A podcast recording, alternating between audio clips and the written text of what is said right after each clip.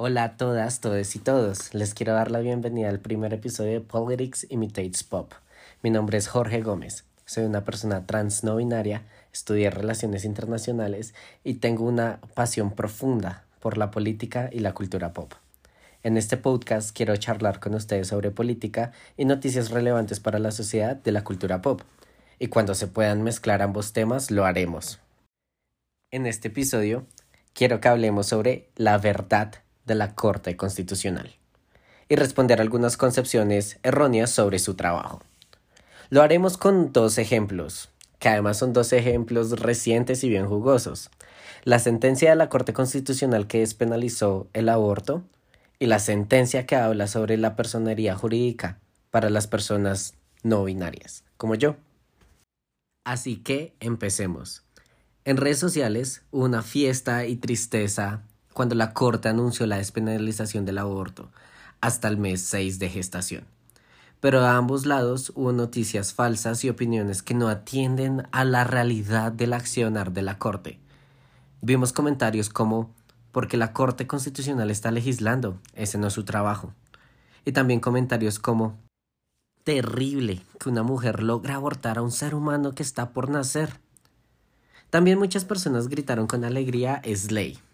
Y creo que estas tres reacciones eh, fueron las que más pudimos observar después del anuncio de la Corte. Así que vamos a hablar sobre estas tres acciones en específico. La primera sobre si la Corte tiene eh, potestad para legislar o no. La respuesta es no, en la mayoría de los casos, como en este. ¿La Corte legisló despenalizando el aborto? No. ¿Qué es legislar? Básicamente, legislar es crear una ley. ¿Y quiénes pueden hacer realmente ese trabajo en su día a día? El Congreso de la República y el presidente en casos muy específicos. E incluso, como dato curioso, si nos unimos como ciudadanos en torno a una, a una iniciativa, que puede llegar a convertirse en un proyecto de ley y más adelante en una ley, podríamos hacerlo a través de un montón de firmas. Recoger un montón de firmas, así como cuando los candidatos eh, presidenciales pues quieren justamente lanzarse a la presidencia y recogen un montón de firmas y más o menos la misma cantidad. Retomando el tema, si la Corte hubiese querido legislar sobre el aborto, habríamos hablado sobre temas de salud, como la inclusión del aborto dentro del post, tal vez, o del proceso de recuperación, también dentro del mismo post, o el proceso en que las clínicas y las EPS deberían empezar a mm, prestar el servicio a la ciudadanía, pero no lo hizo, no lo hizo. La Corte, al despenalizar el aborto, simplemente está atendiendo a la necesidad de proteger a las personas con capacidad de gestación, principalmente a las mujeres cis. Y es que no nos digamos mentiras, en Bogotá vivimos en una burbuja y la concepción, lo que significa abortar en una ciudad como esta, no es lo mismo que significa abortar en un municipio, en una vereda, y aunque es cierto e innegable el hecho de que en Bogotá las mujeres también sufren terribles violencias familiares inimaginables, creo que es prudente decir y admitir que en las veredas, en la Colombia profunda, es donde estas violencias son lo normal, el día a día. La intención de la Corte al despenalizar el aborto es simplemente proteger la vida y la dignidad de las personas gestantes. Esto no quiere decir que esté invitando a abortar, en lo absoluto. Así que realmente la Corte no legisló, simplemente retiró del Código Penal el delito del aborto, porque concluyeron que es inconstitucional.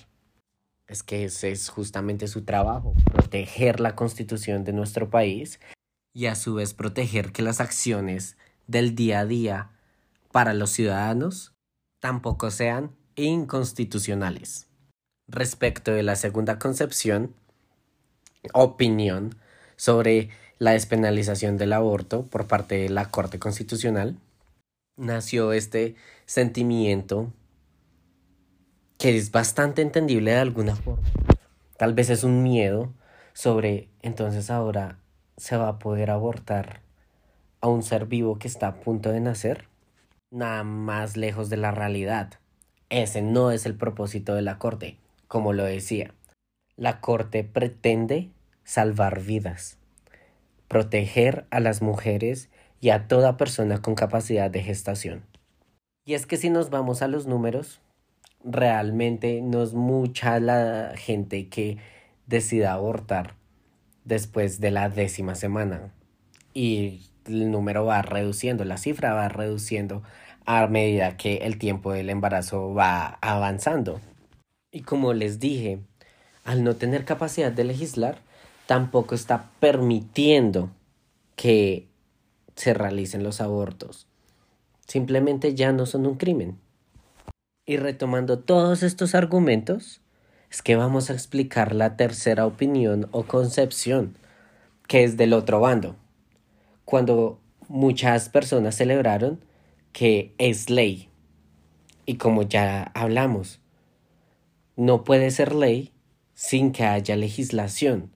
Y la Corte no hizo legislación, pero dejó la puerta abierta para que la institución encargada de legislar a favor o en contra del aborto lo haga. Esto va a ocurrir pronto en el Congreso de la República. Evidentemente no será antes del 20 de julio de 2022 porque tenemos un cambio de Congreso. Y este nuevo Congreso está lleno de nuevos nombres, nuevas personas y la mayor ocupación femenina en la historia. También algo a resaltar es que la edad de los congresistas, el promedio de edad va bajando, va bajando, ya no vemos. Y esto indudablemente significa que llegan nuevas ideas que atienden a los problemas y necesidades de una sociedad moderna como la que vivimos hoy en día. Sin duda es un tema que genera emoción, que genera distintas opiniones, pero que nos debería unir en un punto, y es en el de salvar la dignidad de la vida y la vida.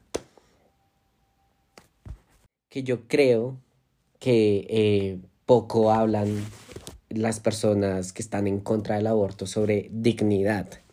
Y justamente es la dignidad lo que nos va a llevar a nuestra siguiente sentencia, que es una sentencia que en lo personal me toca directamente y que me hace infinitamente feliz la Corte Constitucional estableció la misma semana que publicó su sentencia de despenalización del aborto, su sentencia hablándole al Congreso, diciéndole a quienes tienen que legislar que se les está haciendo tarde para regularizar a las personas no binarias. Y es que cuando la Corte dijo esto, en redes sociales salieron burlas y críticas y mucho bullying al respecto. Recuerdo ver tweets y memes sobre y a qué edad se van a pensionar o qué van a hacer cuando vayan al médico. Y más allá de su ofensa, son preguntas válidas que nos dejan a las personas no binarias en un vacío legal. Es por eso que el Congreso de la República tiene que legislar a favor de nuestra identidad y nuestra existencia lo antes posible. Con esto, de nuevo, la crítica sobre que la Corte está legislando o que la Corte está haciendo cosas que no son su labor, volvió a surgir. Pero es que, aunque el trabajo de la Corte es bastante admirable, la Corte no suele trabajar sin que la sociedad la empujemos. Y este es el mejor de los casos para ejemplificar, porque Dani García Pulgarín promovió una acción de tutela contra la Registraduría Nacional del Estado Civil y la Notaría Novena de Medellín, indicando que ambas autoridades comprometieron sus derechos a la dignidad humana, a la personalidad jurídica, al libre desarrollo de la personalidad y a la libertad de conciencia, ya que le negaron el cambio de su nombre por segunda vez y no modificaron en sus documentos de, identidad el componente de sexo en una categoría distinta a lo masculino o lo femenino. Es por eso que la Corte se pronunció a su favor y le exigió al Congreso de la República legislar. Pero no solo esto, le dio un plazo de seis meses, que en lo personal no creo que se vayan a cumplir, para que empiecen el proceso de legislación. Pero no creo, no porque no quieran, sino porque como ya les dije, tendremos un cambio de Congreso, entonces se tiene todo que volver a, reordenar bajo las nuevas dinámicas que traigan los viejos y los nuevos congresistas.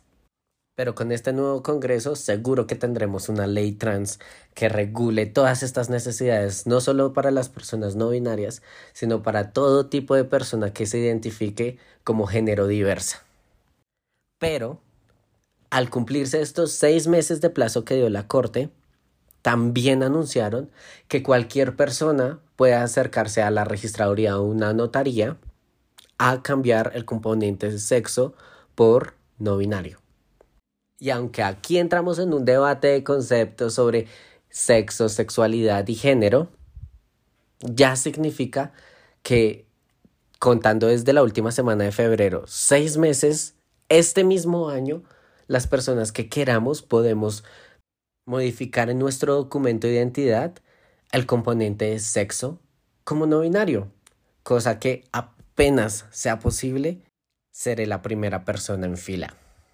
Y con esto concluimos.